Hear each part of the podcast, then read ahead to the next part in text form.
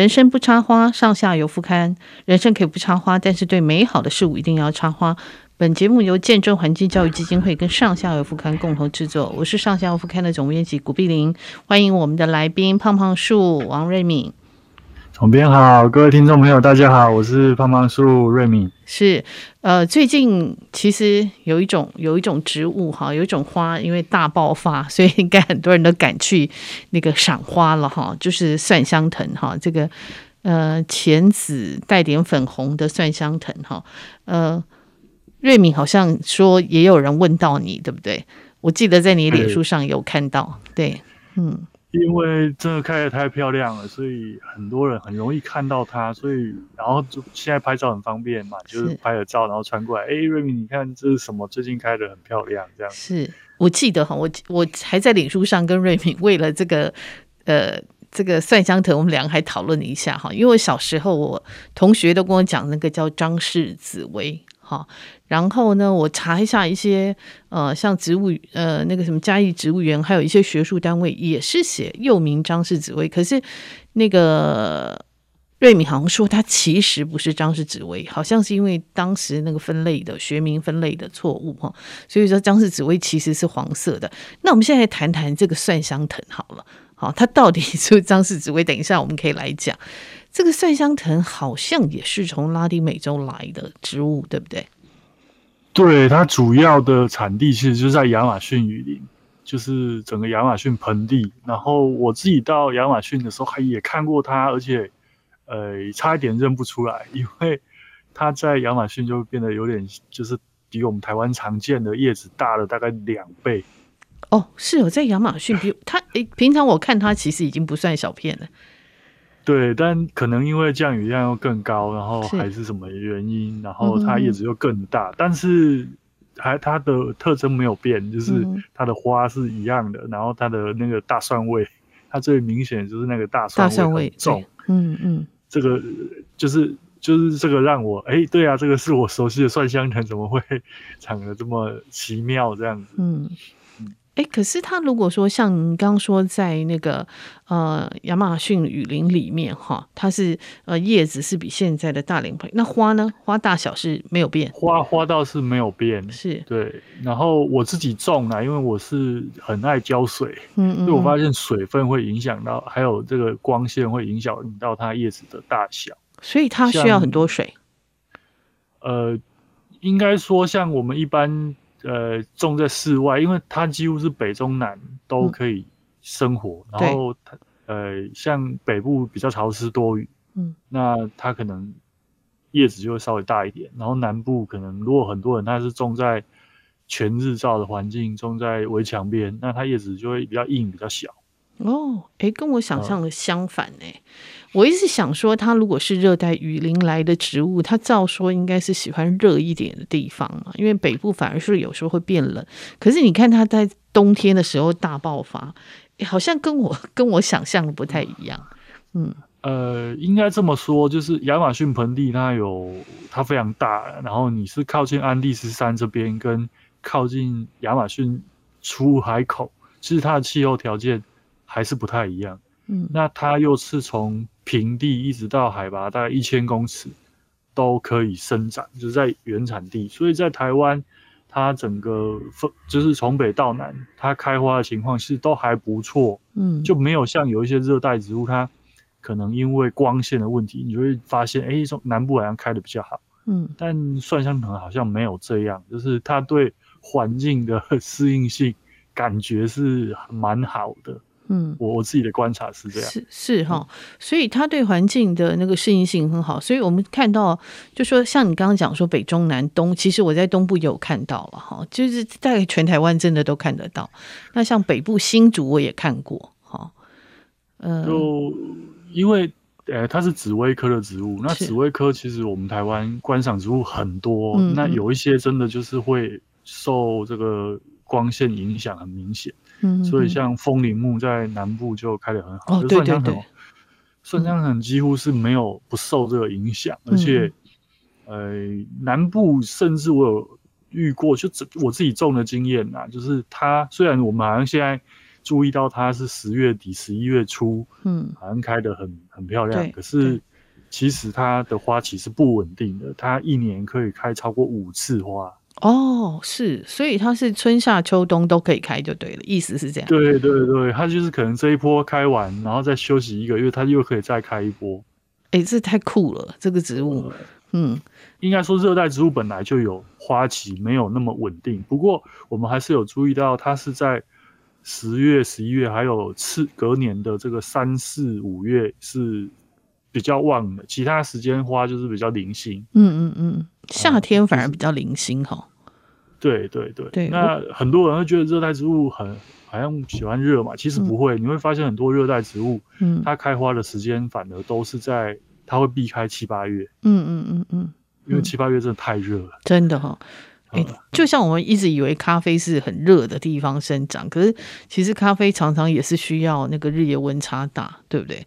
它也是要对对，跟我们想象的都不太一样。我们只要一听到热带，就觉得一定是很热的，然后七八月才会冒出来的。其实完全不是这样子哈，完全不是这样。尤尤其是应该说，可能我们在台湾，然后我们夏天其实是比热带还要热。应该说亚热带才是这世界上最热的地方啊！真的，对，因为亚热带甚至会超过，就是亚热带超过三十五度的时间。嗯，甚至有机会到四十度，你像德州，嗯，都大概到四十度，嗯，或沙乌地阿拉伯四十几度，嗯，可是热带真正的热带，尤其是有雨林的环境，嗯嗯，它很少超过三十五度，它甚至每天云雾缭绕，白天最高温就大概三十度而已，所以这些植物反而是很怕热的。哦，诶，真的是跟我们一般的常识知道的都不太一样哈。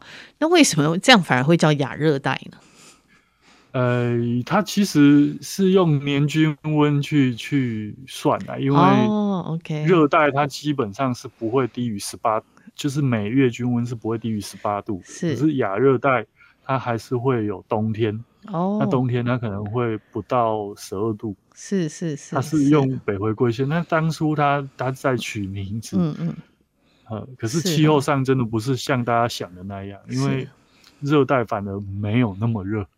哦，真的哎，真的跟跟我们想的不一样。那我想来问那个瑞明哈，就是像蒜香藤，它这个呃蒜味其实真的蛮重的。它到底有有？我其实真的曾经想把它拿来做菜用，好，可以，到底可不可以？可以 可以，因为就我知道亚马逊当地，它是就把它当香料，嗯，在使用。当然，它没有像蒜头会有一个。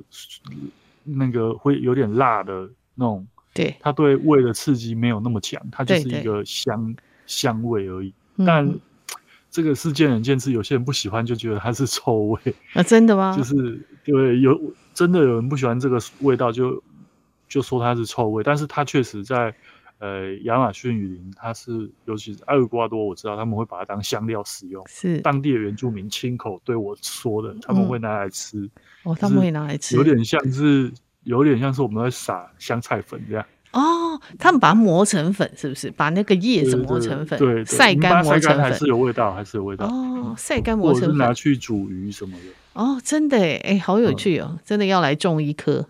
感觉上蛮好用的，它不是直接吃那个叶子来，对对对，太粗糙了，太粗糙，就是要那个味道而已。要晒干，然后再把它磨成粉就对了，捣碎。因为大蒜是旧热带、旧世界的植物，嗯嗯，新世界是没有大蒜的。可是，呃，只能说我们人对这个味道的喜好好像是很类似的，就像新世界也没有香菜，他们有另外一种很类似的香菜，嗯，所以有时候我在比较。新旧世界，我会觉得哎、欸，就很很有趣，就是明明那么远，然后也很少交流，嗯、但是会有类似味道的植物，嗯、然后类似的用法，嗯嗯，嗯啊、都可以有趣。是所谓旧世界，就是那个哥伦布发现 新大陆之前嘛，好，嗯、可以这样讲吗？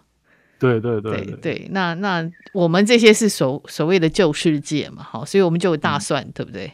对。嗯然后 新世界没有大蒜，可是它有一个蒜香藤，真的是跟蒜的味道完全一样。我那时候就是拿来搓哈，我去采偷采一下，然后诶搓一搓，真的是蒜味。其实只要正中午不用搓，嗯，也整你只要靠近它，整株都那个味道。哦，真的、啊，哎，对，好，下次正中午来闻闻看。嗯，它它蒸就是太阳一晒，然后它整个味道就出来，嗯、就跟花花也是中午的时候味道会比较哦，对对对，味道会比较重，嗯、它的精油就会跑出来。是是是，哇，好有趣！我知道，就说他们也有人叫它叫野蒜了哈，所以它真的是可以取代蒜的哈。嗯、对，呃，就是味道上可以，味道上可以了哈。对对，那、因为其实有时候大蒜，有的人说呃胃不好的，因为太刺激了，反而不适合吃。可是有的人就是吃东西很想要那个蒜味嘛，哈，譬如说你吃香肠没有蒜味，你就觉得不对嘛，哈。然后你吃水饺，可能你就要沾那个大蒜水 酱油嘛，哈。对对，那这种也许就是可以取代，哈，是，嗯，应该是可以。对，而且因为有时候大蒜好贵啊，嗯。哦，对啊，大蒜又有，有会，它不小心就发芽了。是是是，它它其实有时候在不是产季的时候是非常贵。那台湾其实常会进口一些呃国外的大蒜，其实那个蒜味都不及台湾的大蒜来的。喜欢蒜味的人啊，好，他会觉得那个蒜不够。嗯嗯、我还想问那个呃瑞敏哈，就是好，我们刚刚讲到一开始讲到那个张氏紫薇嘛，哈，因为大家都把那个蒜，我查了好多都是蒜香藤张氏紫薇。可是你说不是，它是在分类学上有改变，是不是？呃，应该说我们早期植物引进的时候，植物引进一定会有一个拉丁学名，是。但早期给的那个学名，它后面就是张伯伦嘛，嗯，嗯嗯，所以我们叫它张氏紫薇，嗯，嗯嗯。但呃，因为以前分类就是会跟现在会不太一样，特别是现在有了 DNA 之后，嗯，嗯，那。或者是早期他在比对标本的时候，因为标本会褪色，是那张氏紫薇它的花的形状，还有它叶子的形态，跟蒜香藤真的非常相似，嗯、很难分，嗯、所以早期都是用张氏紫薇的学名。嗯、哼可是后来我们才发现，就是张氏紫薇原来是黄色的，所以黄紫薇不是张氏紫薇。呃，不一又不一样。台湾应该是没有张氏紫薇，就是没有真正的没有张真正的张氏紫薇。哦，对对对。那早期因为学名大家都弄错，是。那后来呃，一九七零年代又有重新引进，就有校正了它的学名。所以一般现在大家看到的学名，那个 A 开头钟小明的，那个应该才是它真正的学名。是哈。它的，因为它蒜香藤比较特别，嗯，所以它基本上它跟其他紫薇。的薯比较不会搞混的，因为它这个味道实在太明显。蒜香藤属嘛，哈，呃，它自己一个属，然后它它因为它有这个很特殊的味道，因为紫薇科的花型基本上都是铃铛状的，对对对，它如果褪色之后，你很难去看。是，但是味道这件事情实在是不太容易有人跟他一样。嗯嗯嗯嗯，哇！大家如果喜欢植物的，听到这一集哈，一定要颠覆一下你的想法，因为我查了好多资料，我还跟 瑞敏跟我讲了以后，我还用那个学名去查，发现台湾还是用这个学名去查，还是张氏紫薇。我我的习惯会，你要把拉丁学名再拿去查一次。是。然后去查国外的资料，一定要读国外的资料，嗯嗯嗯，你才会知道最新的研究是什么。是是是，然后才会知道有没有弄错。像以前我在研究蛋黄果，我就想，哎，台湾所有人用的蛋黄果的学名，嗯，你丢进去你都查不到外文的资料，都是中文，对，那就表示这个学名一定是有错的。是是，然后才发现哦，一九五零年代这个学名已经被抛弃不用了。哦，但那时候我们兵荒马乱，所以。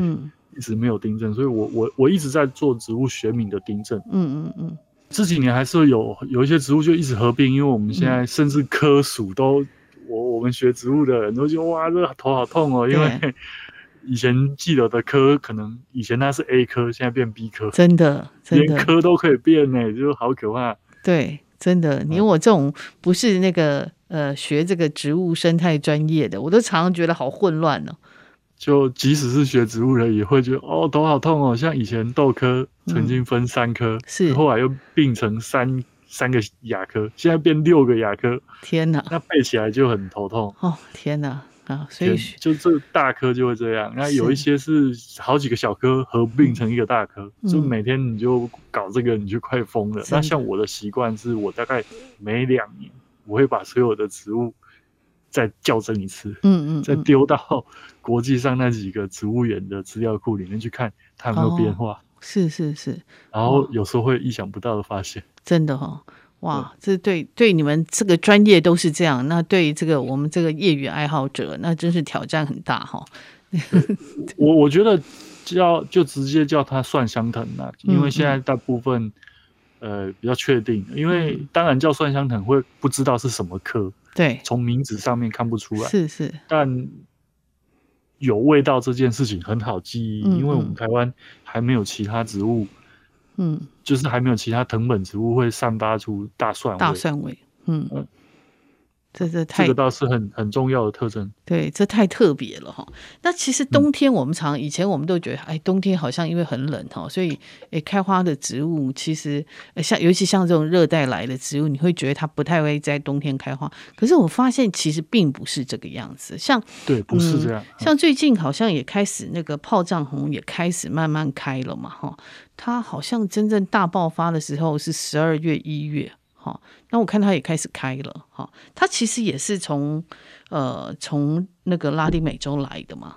对对对，它的分布又比蒜香藤更广，它从墨西哥一直到这个阿根廷北部，所以它的气候适应条件又更广一点。嗯嗯嗯嗯。那其实很多紫薇科植物来到台湾都是像风铃木，嗯，其实。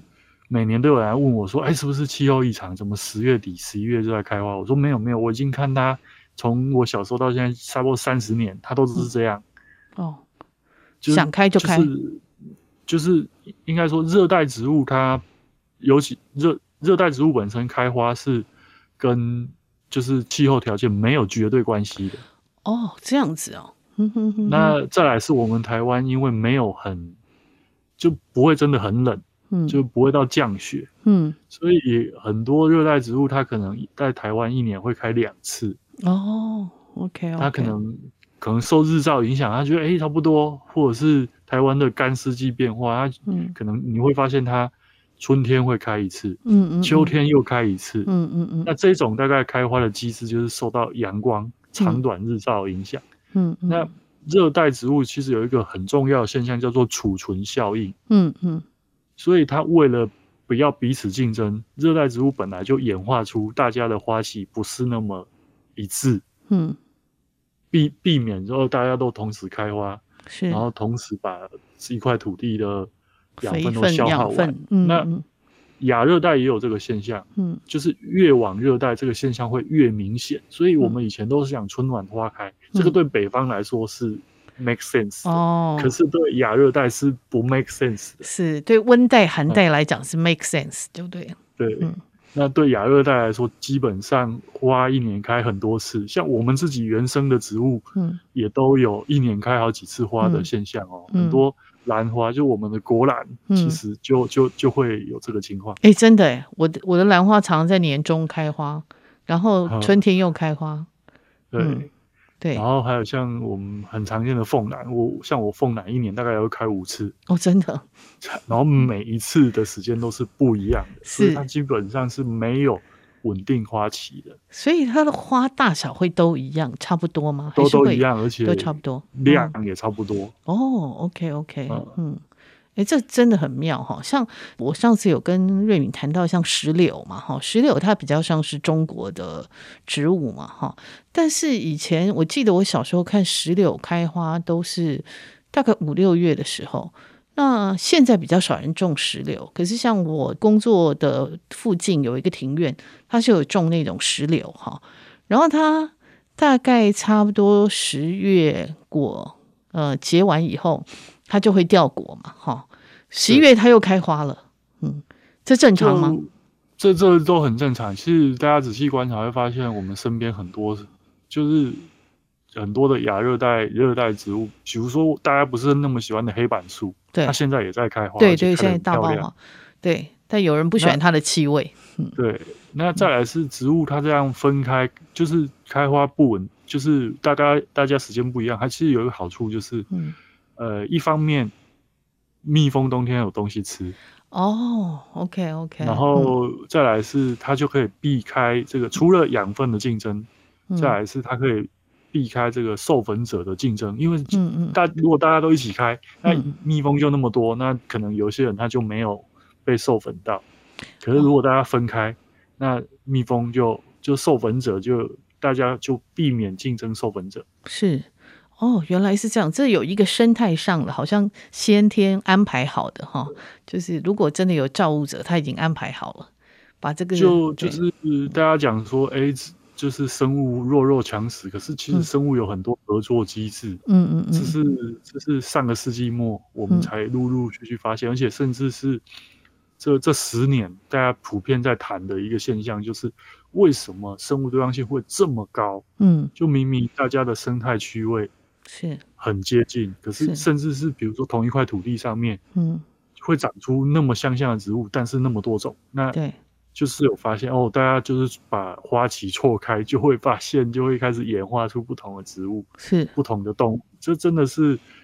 我们以前的想法都是弱肉强食，适者生存。可是我们这个世纪，我们生态告诉我们，就是生物会合作，大家会错开生育的时间、养宝宝的时间，嗯，各式各样的时间都错开，嗯，啊，就是所以这个不是不正常，这个反而是这个才是正常。只是我们以前一直想要用时间、季节去，就从北方来，因为。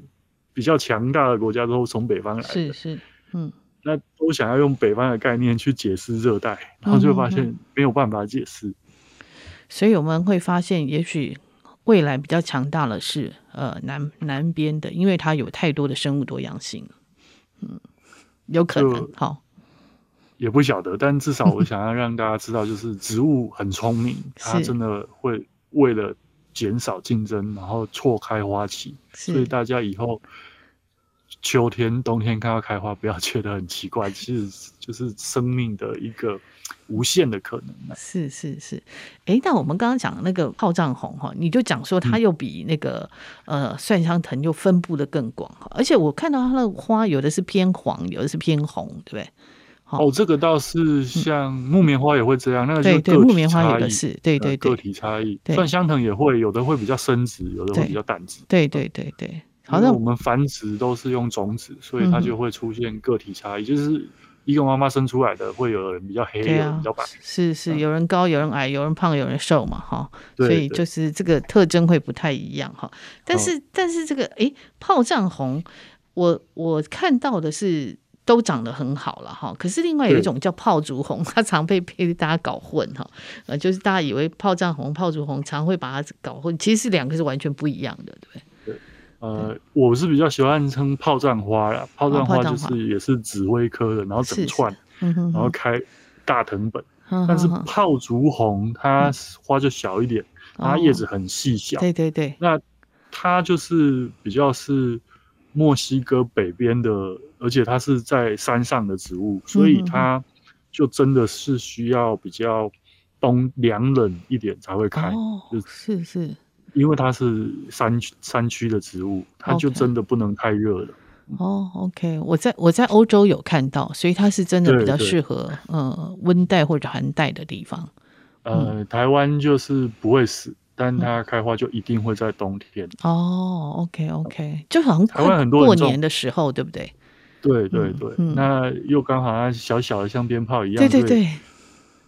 它就真的是鞭炮的那个红色，对对对对，然后还有白色，对啊，白色我没看过，我看到是红叶叶子很细，很细很细，对，它就不是不是热带植物了，嗯哼哼哼，哦，它不是热带植物，它不算是热带植物，它不算是，它比。较是算是亚热带跟温带交界的山地的植物，嗯哼哼哼哼，嗯，所以其实你看啊，我们因为台湾人都很喜欢红色的。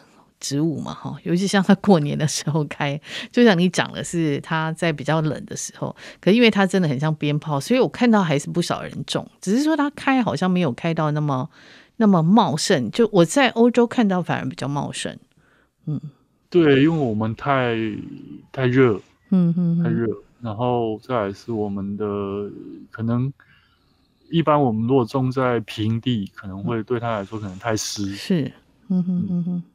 但只能说植物还是很强，它还是活下来了。是是是是是，对啊，而且像这些植物，你看像最近那个什么那个野姜也开很多，对不对？野姜最近野姜花，以前我们也以为是三月的野姜花，对不对？唱歌会唱三月的野姜花，可是你看在冬天的时候还大爆发。其实野姜花应该几乎全年都会开，看全年都会看得到花。嗯、是它真的，因为野姜花也是东南亚的热带植物。是，嗯，那我我印象就是，我不管什么时候 都会看到它，几乎都会开。是，嗯。嗯因为有一些花的策略真的就是这样，嗯、就是我就是全年开，嗯，然后有有力气的时候开多一点，没有力气的时候就零星几朵，嗯哼哼哼哼，它等于是没有，它就全年都是花期啊。哦，哼哼哼，可是野姜会不会有地域的，在台湾有地域的分布？呃，其实野姜花，因为它有跟姜一样有一个块地下块茎，嗯，然后它就我知道，大概海拔一千五以下都可以活得很好，哦、但是它就特别喜欢水，对对，水边，对，像鹿谷，嗯嗯，像总编可能对北边北部很熟悉，就是平溪，对，然后双溪，双溪都都很多，对对对，那那双溪很多，对，双溪好多哦。然后其实新店溪有一段时间，新店溪畔也有，真的哈、哦。对，那就是它常常就是长在这种要大不大的溪谷。嗯嗯嗯。然后像中部，我知道这个鹿谷，哦，甚至溪头也很多。嗯哼哼哼。就就鹿谷就很很多野姜花。嗯。那早期因为野姜花也是很重要的，算是我们的。香料植物哦，是也算是，然后又很多人喜欢买野姜花回去插，嗯、对对对，所以其实种很多，那种很多之后又逃出去之后，就变成它有点就是，它就在台湾就是规划了，就到处都有，对，只要潮湿、半遮阴的地方，它就可以长得非常好。是是，但它也还不至于入侵嘛，哈。哎，它这个我就不敢确定了，因为。我们台湾其他的姜科植物是不太不太像它这么亲水。哦，OK，嗯哼哼，但会不会排挤到其他亲水的植物，我就不敢确定。嗯嗯嗯嗯嗯。所以你看哈，这些植物很好玩。我们在冬天的时候，我们真的叫做，如果这样讲，我们是叫四季如春啊。因为都如果讲说春天开花的话，对，对我们。就是其实只要常观察、常留意，你会发现台湾四季都有花会开。对对，对，真的真的、哦、对，而且这种大爆发的状况是大家都喜欢树大则美了哦。对，因为它它真的是远远你就会看到它，真的太明显了。嗯、是是是，所以哇，我觉得说在台湾其实真的还蛮 幸福的，因为喜欢赏花的人还蛮多的。因为我们常常讲，大家对开花植物都会比较有。不一样的标准嘛，哈，会比较呃比较诶多给他一点注目，然后会多一点呃呃让他存在的那个空间会大一点，好。就追花这件事情，我觉得在台湾是是蛮流行的，对，真的就是每一种花开的时候，就蛮多人会特别去为了去看那个花花海。然后就特别去拍照，是，就跟我不晓得国外好像应该也是有这种情况，就是对美的事物，你看日本樱花开的时候，花界大家也要去去抢一个位置野餐嘛，对对，我们也会啊，就是美好的事物，就像我们。人生不插花一样，对，美好事物大家都要插花啊！对，真的真的是是，呃，今天呃时间也差不多，其实呃每次跟胖胖叔都好像觉得还没讲完哈。那嗯，我觉得说呃大家在赏花的时候，也真的对植物的生长状况也可以多了解一点，然后对于生态也可以多了解一点哈。因为呃当然不是只有开花植物才叫植物了哈，是各种植物都有它存在的必要。那今天非常谢谢胖胖叔。给我们带来我们谈的冬天的花卉，好，谢谢你，谢谢总编，谢谢大家，拜拜，拜拜。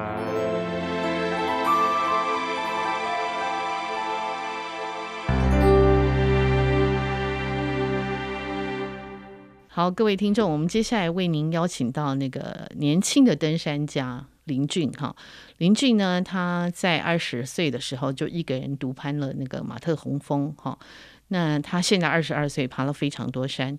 我们就邀请他呢，呃，在一月七号会在济州安啊，一一月七号的晚上七点钟，我们会在济州安邀请他跟另外一位他的学长，也是登山喜欢登山的一个植物学家有指介，呃，他们有一个的呃很棒的对谈，叫做呃与山的群舞独舞。那希望大家如果有兴趣的话，你对山或者野外很好奇的话，或者你本身就是一个登山友，欢迎可以来报名参加。那接下来我们就邀请林俊来到我们的现场，我们请林俊自己先介绍一下自己好不好？嗯，那我今年是二十二岁，刚从台大农艺系毕业。是。那我平常的爱好是登山跟摄影。是。然后希望透过嗯摄影来记录台湾这些比较少被看到的嗯景观。是是是，他他其实也是手球选手，对不对？锦标选手哈。然后他攀岩啊。也划船对不对？哎，划船是是中间才插进插进来哦，插进来，所以他就是真的是呃呃上山下海了哈，真的什么都什么都哎，我觉得你的冒险性真的真的很强哎，你登山，而且你的登山常常都是一个人爬山，对不对？嗯、一个人攀登，没有说到常常一个人，因为我。大学主要还是在登山社里面，对对。第二次去的时候算是一个人出发，但一路上真的遇到很多很多人。是是是是，对对。我其实最想问他说啊，我看到他的，我每次看到他的故事，我都很想问他，其实你在这个途中，你有没有害怕过？嗯，害怕难免会会会会有害害怕，是，但是。就是慢慢去熟悉它，知道你们在面对什么样的状况的时候，因为害怕真的是来自于未知，你不知道会会面对什么，所以才会感到害怕。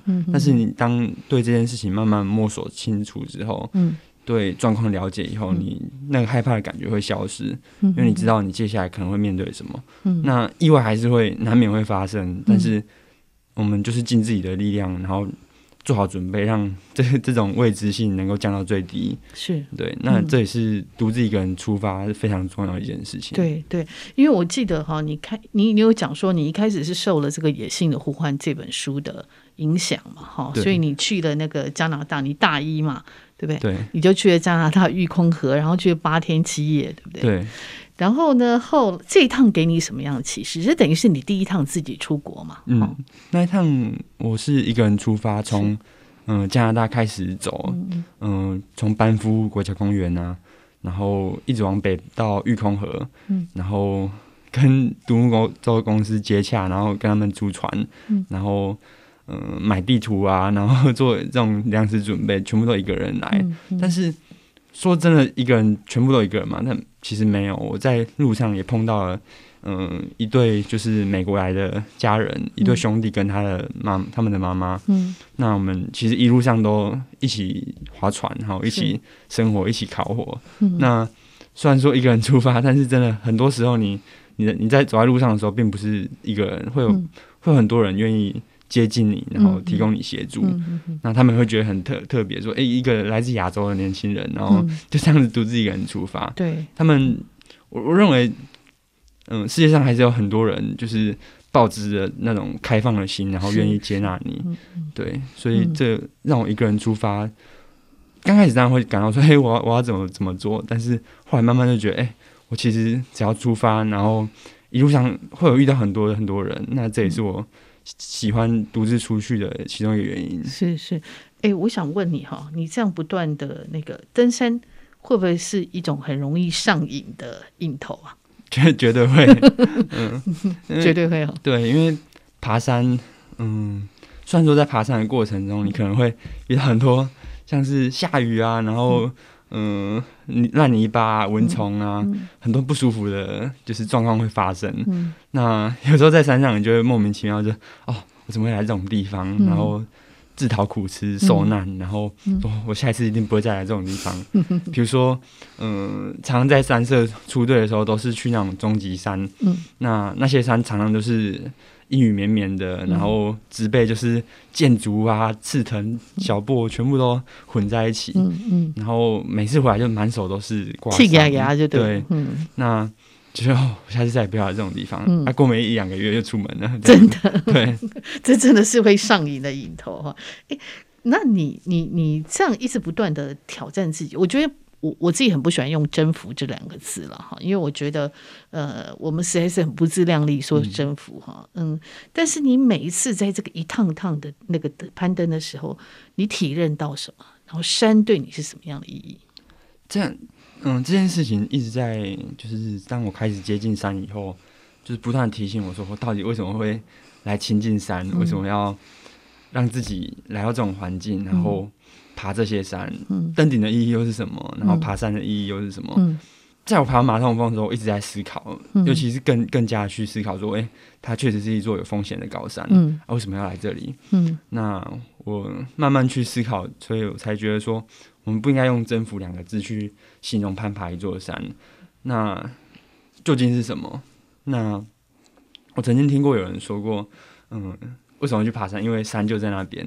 那我觉得这有点就是难以捉摸的一个一个回答，所以我并没有办法去认同这样子的答案。嗯、那对我来说，爬山就是一个我停下来之后没办法没办法，就是去抵抗这个欲望，没办法去抵抗说，哎、欸，我在山下的时候，我一直会去思考说，我想上山，想上山。嗯，那只要我不上山，我就会浑身不自在。真的，那这样子的感觉。真的有办法用 用一一种具体的形容词或者是一段描述来解释它吗？嗯、我觉得很困难。比如说你，你你嗯读文学，你读嗯、呃、这些就是小说，这些东西，嗯、你觉得它真的会对你的生活产生任何的影响吗？嗯、对于具具体而言，你没有办法说是为什么。比如说你跳舞，你下象棋，嗯、你做这些这种艺术类的活动、艺文类的活动，嗯、它真的没办法提供你。什么东西？很具体的东西。对，但是你能够透过这这这些活动认识跟你有相同喜好的人，嗯、在这些嗯进、呃、行这些活动的过程中，嗯、你能够得到哪些什么？嗯、能够交到这些朋友，然后在这个过程中，这种事情真的没办法，就是说哦，我有一个很很明确的目标，说哎、我就是要去爬爬山，爬山，嗯、那为了什么？嗯，那对我而言，爬山就是这样的一个事物，就是当我缺少它以后，我会。变得非常非常不像我自己，嗯嗯，那这大概就是爬山对我而言的意义。呀呀，所以在爬了这个几年下来，爬山好像变成你生命的一部分，哈，身体的一部分。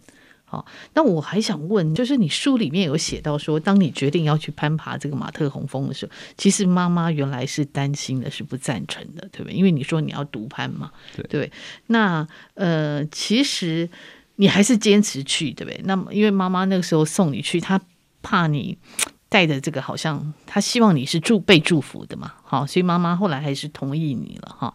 那但是我想问你，就说，哎，你坚持要爬这座山，是人类在一九六一八六五年，哈，才有这个第一个那个爱德华怀伯特，他经过了七次的失败，好，然后终于上去了，好，而且听说那一趟好像有四个人。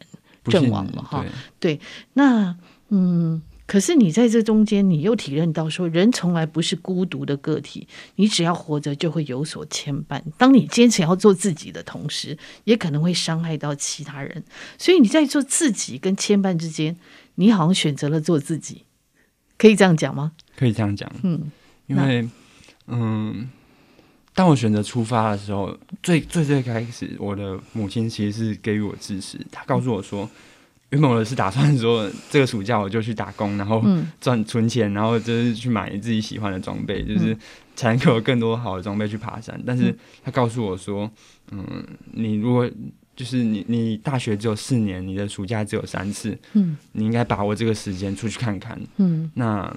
我愿意提供你这这样子的资源，让你去看看，嗯、不用担心，嗯、不要让你后顾之忧，就出去吧。嗯，那我就是嗯，左思右想，那马马特洪峰又是在我心里存在很久的一个梦想，嗯、那我就想说，我已经在三社受过训练，然后看过很多东西，嗯、应该可以去尝试一下这样子的目标。是，那我就告诉他，那他也非常支持我说。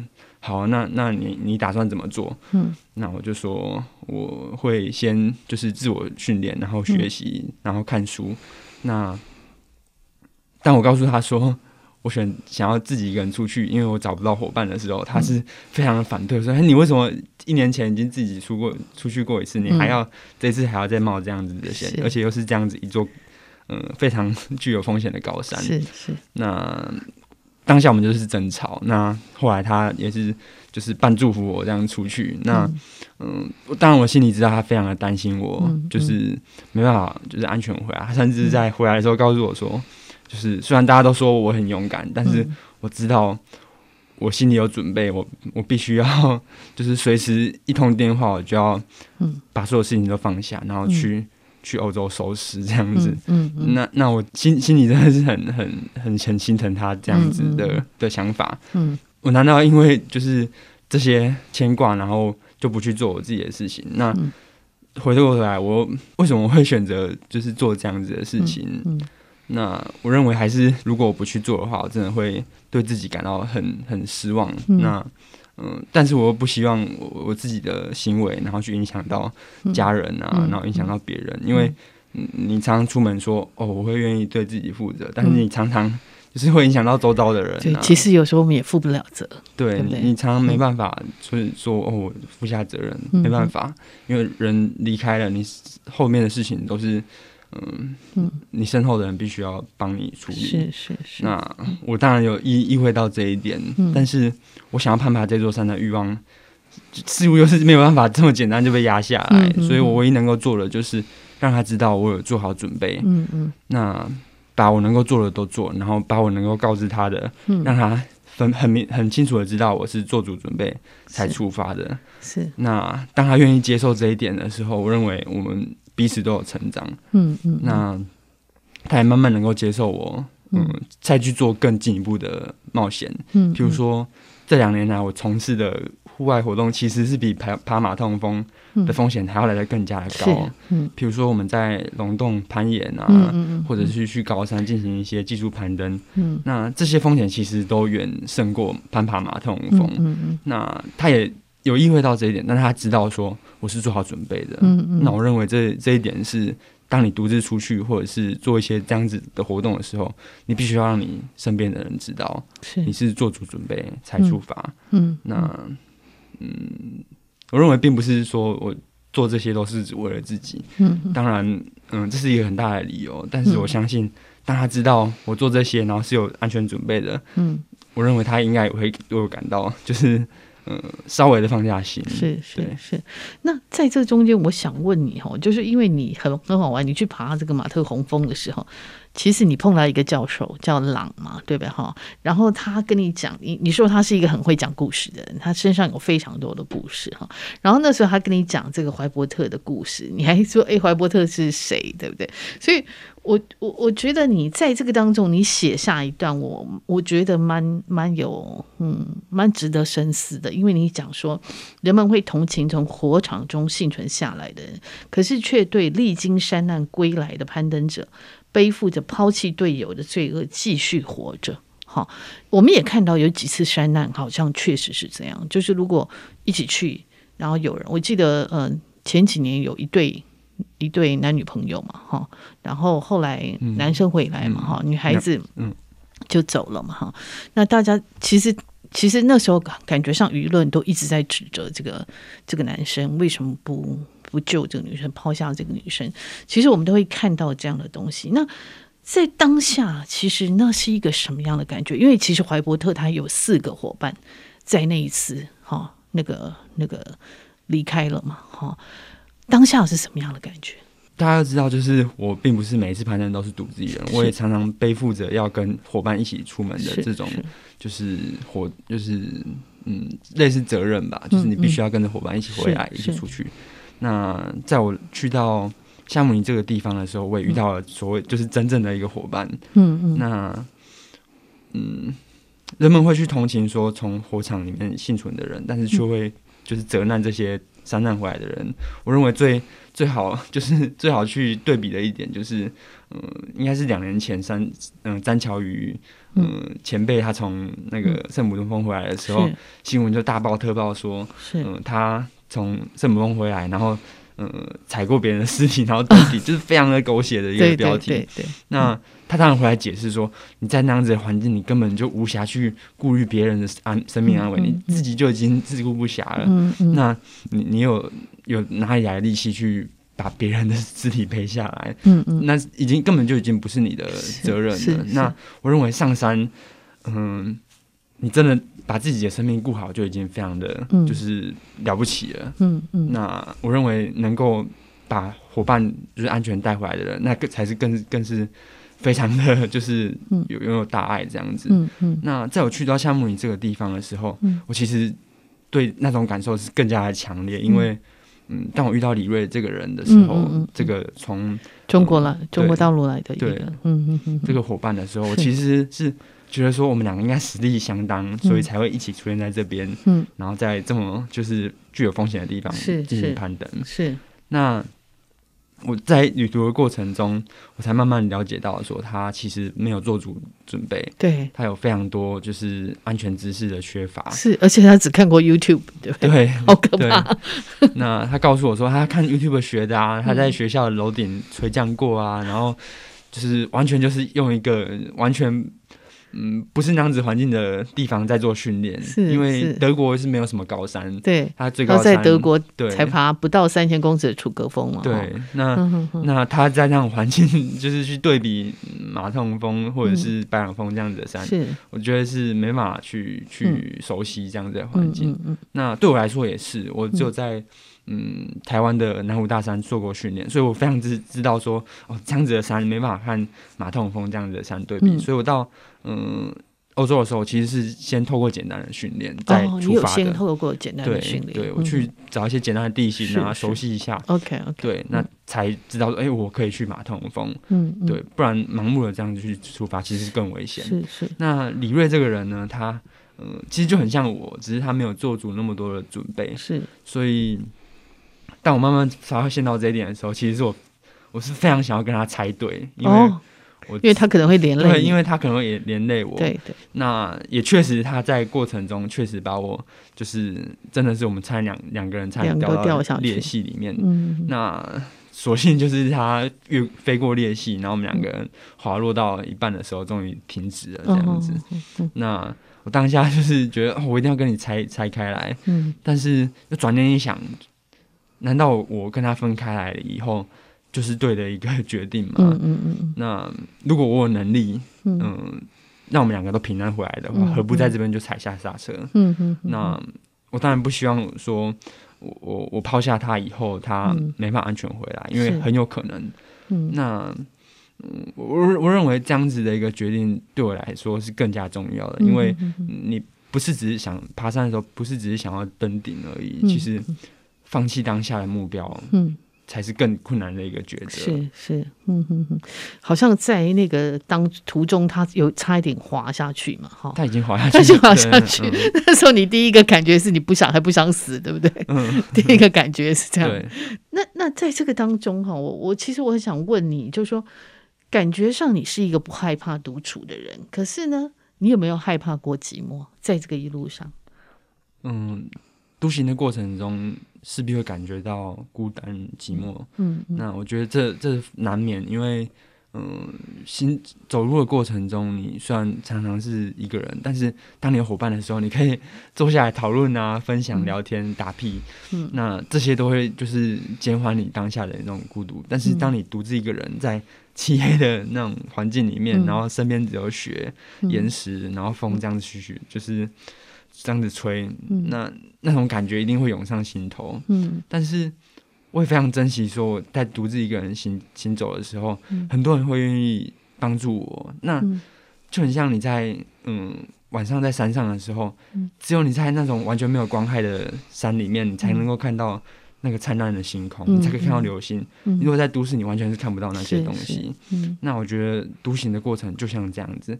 你在黑暗中你会感觉到孤单，但是你可以看到最微弱的光芒。嗯，嗯，那我认为这是孤单最最大的一个最最珍贵的一个一个部分。是是是，嗯，那其实呃，你你现在从学校毕业，我我刚刚也问你说你现在在，因为你还在等当兵嘛，哈，可是也可以像以前那样说走就走嘛。我觉得现在对我来说更重要的是准备。嗯，嗯那当然某一些目标我是可以说走就走，比如说我我在台在台北，我就是在台中，我住在台中，我就常常说，哎、我明天想要去龙洞，我就开着车，然后跑到龙洞或者是一些攀岩场去、嗯、去攀爬。那很多人就说，哎、欸，你你就想说走就走这种，然后这么随性哦、喔。嗯，我说对对啊，因为对对目前我来说，这样子的目标我是可以说走就走。嗯，嗯但是。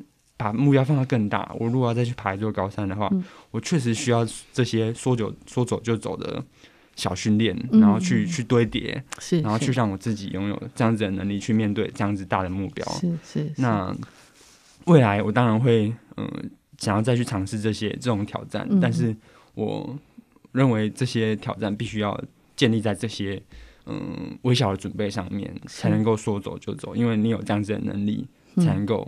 去面对这样子的挑战，嗯，我可以问你下一座山，你下一座目标是什么？嗯、哪一座？最最嗯，我最想要完成的目标，应该说，嗯，欧洲的三大北壁，也就是有马特洪峰、艾格峰，嗯、然后大乔拉斯峰、嗯、这三座山组合起来的三大北壁。嗯，那也就是他们的北北面。嗯嗯，嗯，那。嗯，对很多攀登者来说，这都是一个很很巨大的一个挑战。嗯、那对我来说也是。嗯、那我也希望我能够在未来，嗯，嗯去执行这样子的嗯计划。哇，对，所以又是又是一个很大的很大的挑战了。这样来讲，对不对？对，嗯，那嗯，我我还想，因为刚刚也问你说登山哈，嗯，对你的意义，但是这个阶段的生命。有，你是有想过它又是什么样的意义？因为接下来你可能要出社会了，你要当兵了，哈，嗯，对，那对我来说，这个阶段算是一个告别吧，嗯、因为我写完这本书最大的一个愿望就是，嗯，我希望能够告别以前那一个就是，嗯，容易犯错啊，然后很多事情都没有准备好的自己。嗯、那在这本书里面，我很多都是在。就是回顾我当下能够怎么样做更好，嗯、去反省我当下的决定。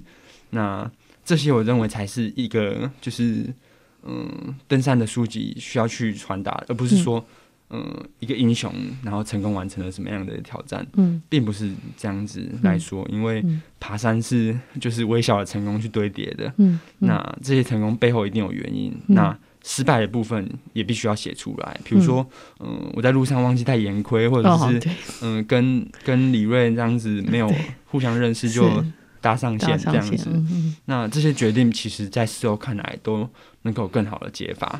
那我在写下这本书的过程，也希望能够从这些错误之中去蜕变成一个更好的自己。那我认为，嗯、呃，在看完这本书的之后，你应该是。能够去看到那些那些我做不好的部分，嗯、而不是我成功攀上马特洪峰这件事情。嗯嗯、那我也希望我在书的背后所写下的那些准备的过程啊，嗯、我所收集的资料，嗯、都能能够为未来的人就是提供一些参考的资料，而不是就是。在网络上面这样子漫无就是目标的去收集，嗯、那会耗掉非常多的时间。是是，对，我觉得他这本书哈，就是呃雨山的一只独屋哈，我觉得最棒的是他在后面有一部分是谈到怎么样做准备。好，这个我觉得很重要，因为呃，就像刚刚林俊讲的，他说他不是一个英雄，哈，他其实呃，在这个一路上，因为他虽然一个人去攀登，可是你也背负了很多人对你的。呃，牵挂哈，对你的期望哈，像呃，不管是呃已经在天上的外婆哈，或者是你的家人哈，那其实你都背负这个东西。所以我觉得在这本书最棒的是你在后面呃讲得很清楚，就是怎么样去做准备哈。嗯、我想是唯有做最好的准备，才能够在每一个当下哈，呃，你面对自己。还有背后那些支持你的人，好、嗯，你才能够真的是比较无愧了，哈。我我觉得应该是这样讲，哈。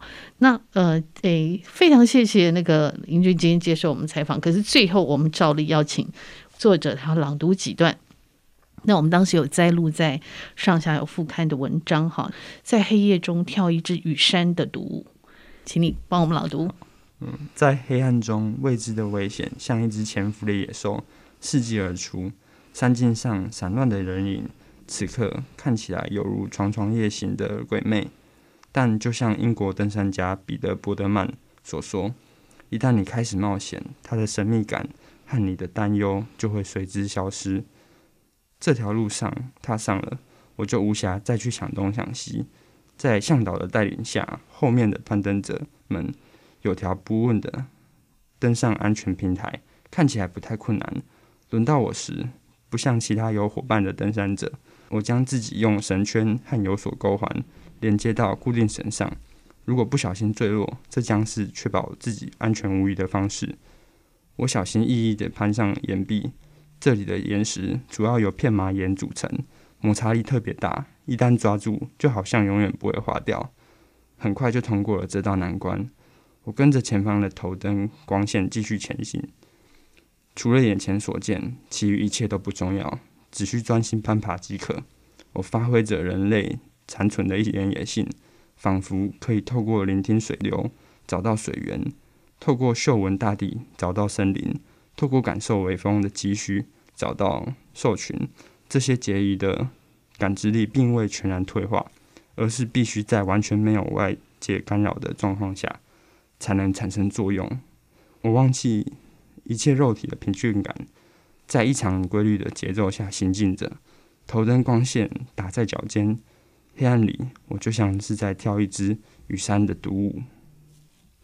好，谢谢林俊哈，他写他其实他写的非常的动人，我觉得你的文字能力也蛮强的。我们谢谢今天他来接受我们的那个访问，那我们也祝他真的在他呃未来的登山或者是攀岩啊、都可以达到你的心愿哈。